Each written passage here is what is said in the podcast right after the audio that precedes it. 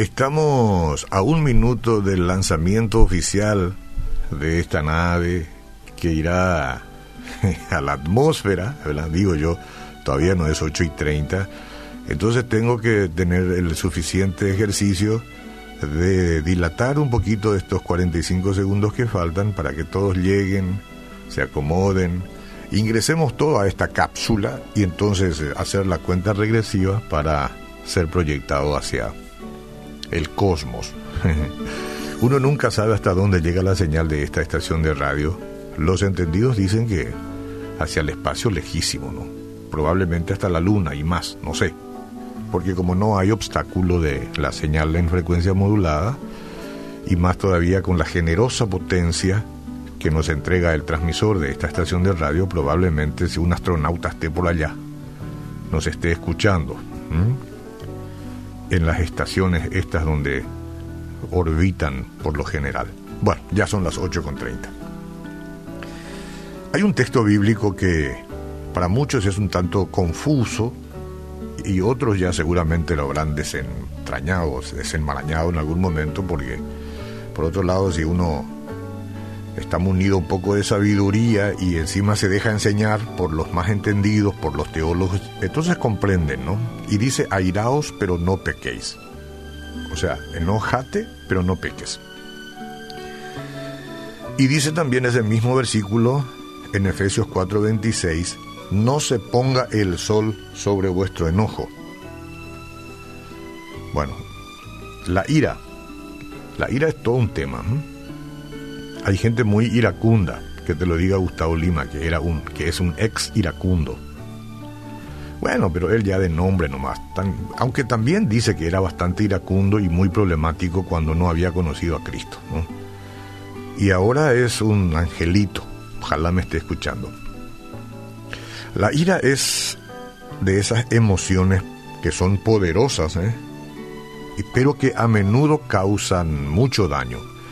Esta sociedad nuestra está llena de ira, ustedes se van a dar cuenta.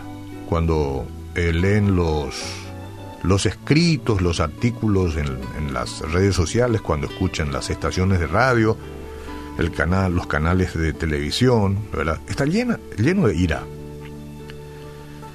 Que si tienen o no razón de ser es un tema que cada uno lo puede manejar a conciencia. Lo cierto es que la ira causa daño, aunque también puede ser justa.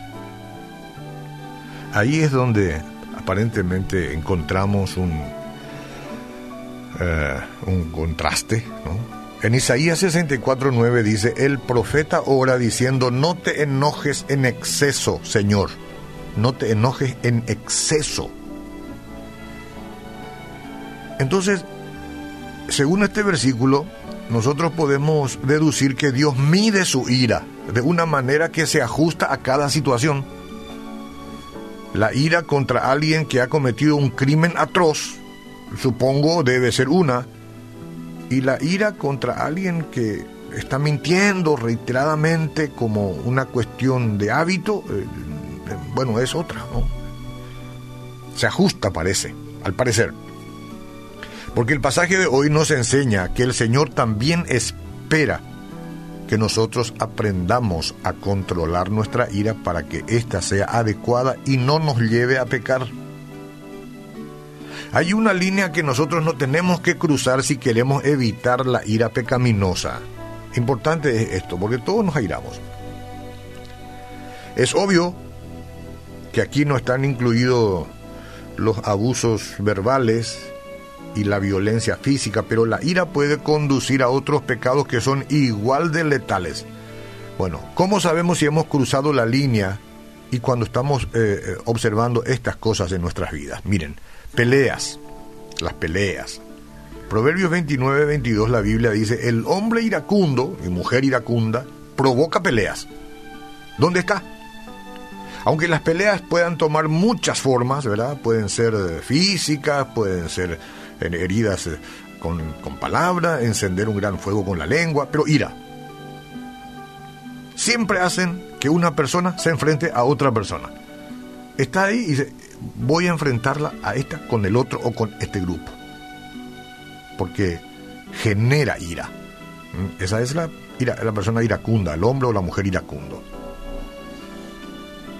El Salmo 35 dice que la ira del Señor es por un momento.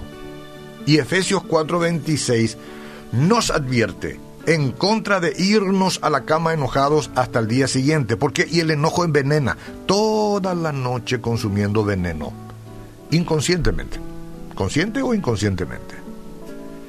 Y luego al día siguiente ya estás listo para la ira. ¿Mm?